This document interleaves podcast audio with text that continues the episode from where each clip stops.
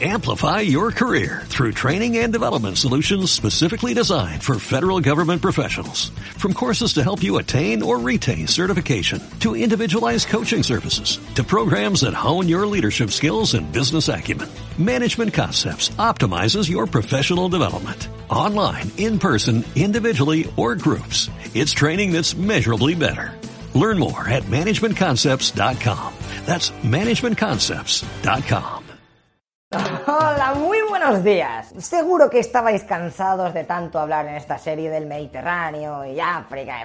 Pues bien, hoy toca ir al norte de Europa a chupar frío porque vamos a hablar de la guerra del invierno. Es decir, un conflicto en la que la Unión Soviética se flipó y se metió a conquistar Finlandia. Sí, Finlandia, que la ves ahí, no sé, tan pobrecita con todo el frío que tienen que pasar, joder, macho, ¿eh? que ahí vive Papá Noel y encima su capital tiene nombre de perro. Corre por ella, Helsinki. En fin, pero ¿sabéis el porqué de esta guerra y qué narices tiene que ver en todo esto el actor Christopher Lee? Sí. Saruman está metido en el ajo. Como seguro que te pica la curiosidad, vamos a darle la intro y empezamos. ¡Yuhu!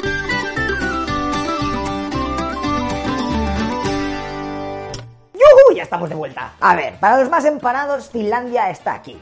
Otro es Noruega y esto es Suecia, los de Ikea, ¿vale? Y sí, sus banderas son to parecidas porque antes eran un mismo país, que eso creo que lo comentamos en la serie de países raros. De hecho, Finlandia fue parte de Suecia hasta que en 1808 Rusia les conquista y monta este estado dentro del imperio ruso como colchón en caso de que los suecos se pudiesen tontorrones again. En 1917 finalmente se independiza y empieza su partida en solitario. Después ellos sufrirán una guerra civil, luego tienen Peña que quiere conquistar a sus vecinos para montar la gran Finlandia, que sería todo esto. Pff, anda que no van de flipados, bla bla bla. Y llegamos a 1934 cuando firman un tratado de no agresión con los soviéticos de duración 10 años. Pero a los pocos años y con el conflicto por Europa cada vez más candente, Stalin se da cuenta de un pequeñito problema. A ver, Leningrado está aquí, es decir, lo que conocemos hoy como San Petersburgo. Y la frontera de Finlandia está ahí. Joder, macho, está todo junto. 32 kilómetros de nada. Así que si los rusos tienen una guerra contra los nazis y estos se alían con Finlandia, pff, llegan a la ciudad en un santiamén. Eso no puede ser. En 1938, Stalin llama a Finlandia y les dice: Oye, Santa Claus, ¿por qué no nos hacemos colegas por si los alemanes se ponen tontos? Y ya de paso me das unos territorios tuyos y así no estamos tan pegados. Eh, es decir, pegados vamos a estar igual, pero échate para atrás.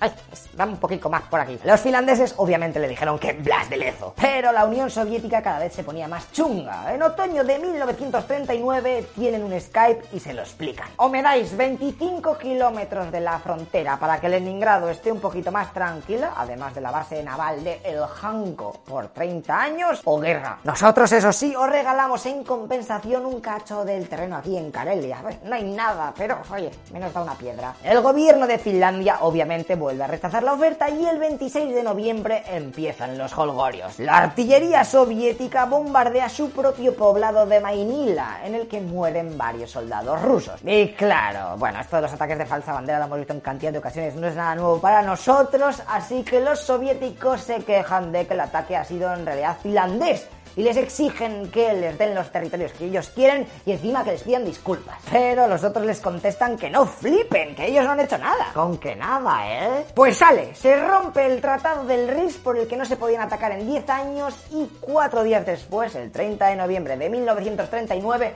empieza la guerra. Antes de que empiece el conflicto, os voy a hacer un rápido resumen del estado en el que se encuentra cada ejército. Y es que cada uno tiene sus propios handicaps. En un lado tenemos a la poderosa Unión Soviética que ha metido en el server a casi 500.000 soldados, chaval, medio millón, como conejos, ahí lo sabes. Pero eso sí, se los han traído del sur del país porque no se fiaban de los que vivían cerca de Finlandia. O lo que es lo mismo, han traído a gente que no está muy preparada para el invierno que se les avecina. Daos cuenta de que estamos en noviembre y justo ese año va a hacer un frío de mil demonios. Además, sus oficiales son arrogantes, incompetentes y están ahí gracias a enchufes por conexiones políticas. De hecho, se estima que cerca del 80% de los comandantes del Ejército Rojo fueron reemplazados durante la Gran Purga, de la cual, por cierto, ya os hablamos en otro vídeo que os dejo por aquí arriba. Así que entre que eran unos tolais, usaban tácticas obsoletas de la Primera Guerra Mundial e iban de flipaos, fíjate que incluso habían llevado a bandas de música y toda la pesca para celebrar su rápida victoria que calculaban que tardarían en conseguirla tan solo una semana, pues tú me dirás. Lo bueno que tienen es que su artillería, aviación y tanques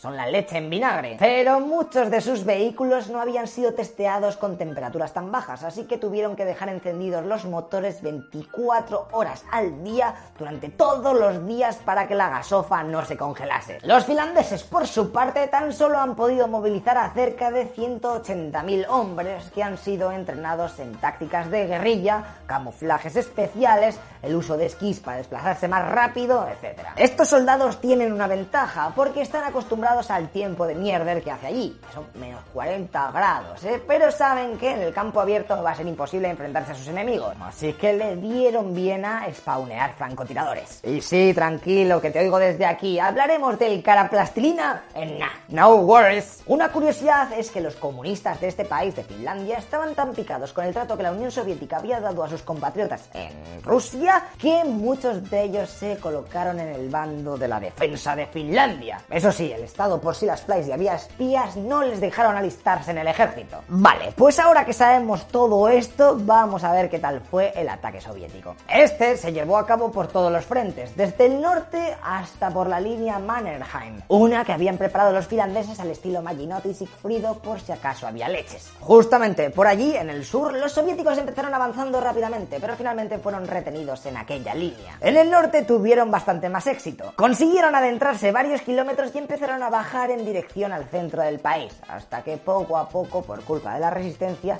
y es que sufrían 42 bajas por una enemiga, mato, me han matado 42, nosotros a uno. Eh, a ver, hemos matado, no, nos han matado 42, nosotros a uno. ¿Pero qué, qué nos pasa?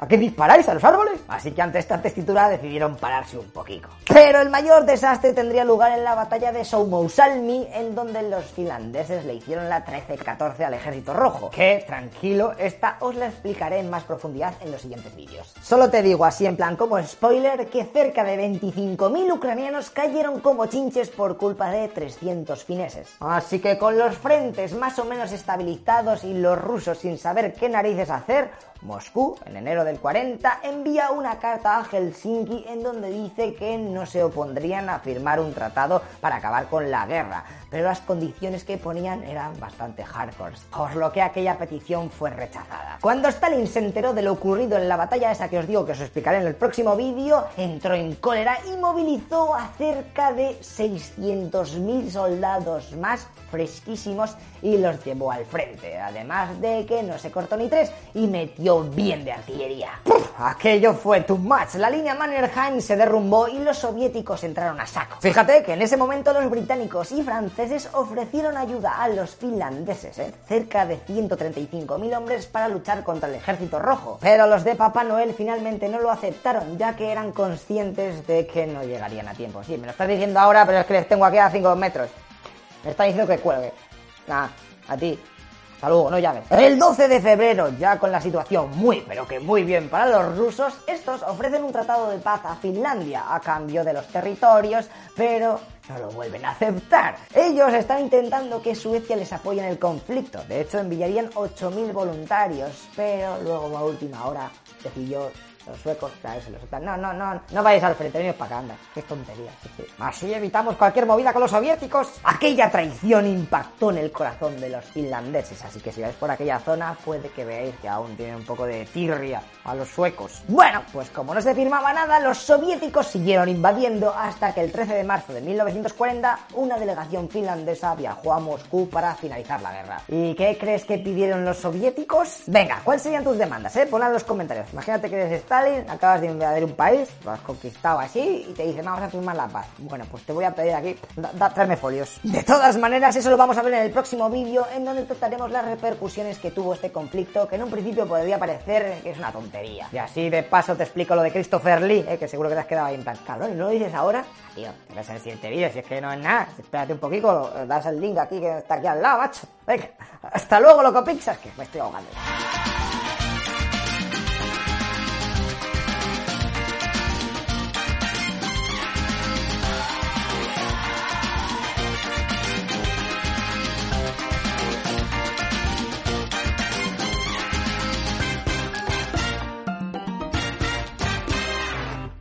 Amplify your career through training and development solutions specifically designed for federal government professionals. From courses to help you attain or retain certification, to individualized coaching services, to programs that hone your leadership skills and business acumen, Management Concepts optimizes your professional development. Online, in person, individually, or groups, it's training that's measurably better.